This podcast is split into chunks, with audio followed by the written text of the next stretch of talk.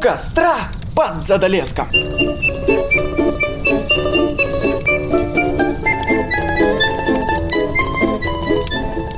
Здравствуйте, гости дорогие! Очень рада всех видеть на нашем подкасте «У костра под Задолеском». Здесь мы погружаемся в мир сказок и щекотим нервы страшилками.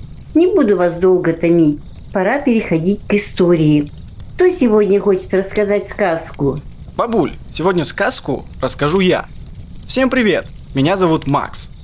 И сперва вам хочется рассказать про тайничок, который спрятан в описании выпуска. Там находятся ссылки на наши соцсети. Например, на телеграм-канал, в котором мы знакомимся и общаемся с нашими подписчиками. А еще делимся всеми новостями и полностью показываем, как растет проект. Еще шарманка завелась. Люди сказку ждут. Пора начинать. Хорошо, хорошо, бабуль. А сказка будет вот о чем.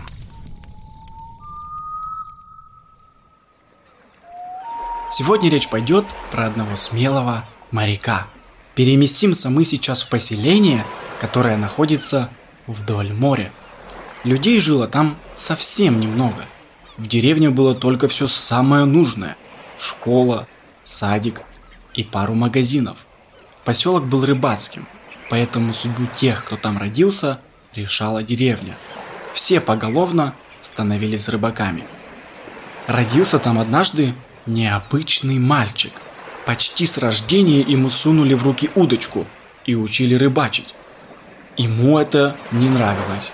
Гораздо больше он любил мечтать. Выходить на пляж и смотреть на море, на горизонт и представлять, сколько же там всего интересного. Выехать из деревни было довольно трудно, поэтому внешний мир для мальчика был чем-то неизвестным, чем-то сказочным и неизведанным. Лишь из книжек и рассказов взрослых у него появилось представление об этом мире. И чем больше он узнавал, тем больше ему хотелось за горизонт. Спустя долгие годы он дослужился до капитана судна и только тогда смог уплыть дальше гавани. Он начал странствовать по миру, видел много стран, островов и красивых мест. Со временем ему надоели путешествия и знакомство с миром. Он решил вернуться домой, в свою родную гавань. Но дома ему стало еще тяжелее. Увидев практически весь мир, он так и не смог ответить на вопрос, были ли вы счастливы в одном из этих мест. Через годы после возвращения домой его снова приглашают отправиться в плавание. Конечно, в роли капитана.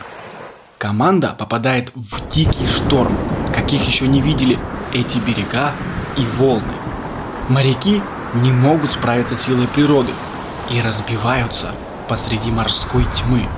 Лишь чудом им удается выжить. Всех до единого выбрасывает на неизвестный остров.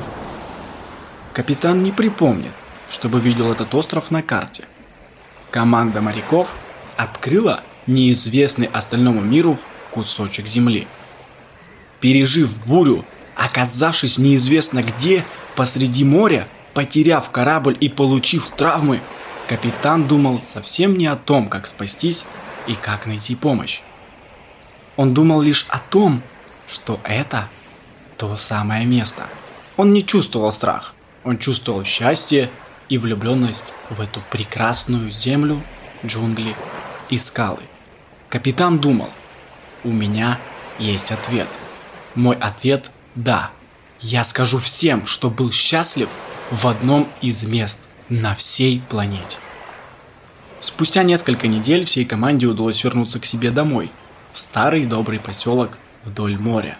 Моряки были безумно счастливы. Их встречали как героев. Вся деревня собралась тогда на пирсе. В тот день было много смеха, поцелуев и крепких объятий. А в вечернем торжестве, казалось, еще не одно поколение будут ходить байки. Лишь один капитан не веселился. У него было все наоборот.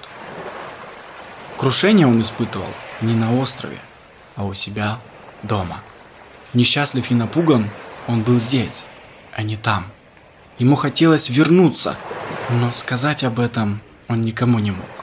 Иначе его посчитали бы безумцем или отправили бы лечиться, подумав, что он схлопотал травму головы. В эту ночь свет в доме капитана не гас. Он собирал вещи.